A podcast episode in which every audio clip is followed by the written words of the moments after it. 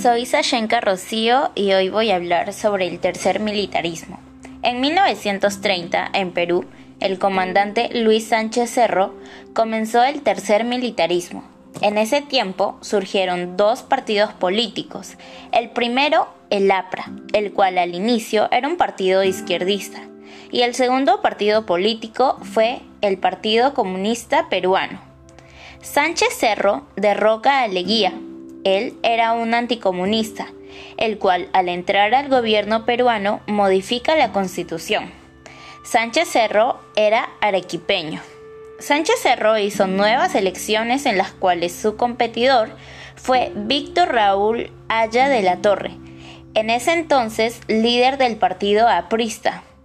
Él denunció un fraude en las elecciones, lo cual molestó a Sánchez Cerro, lo cual provocó la insurgencia aprista.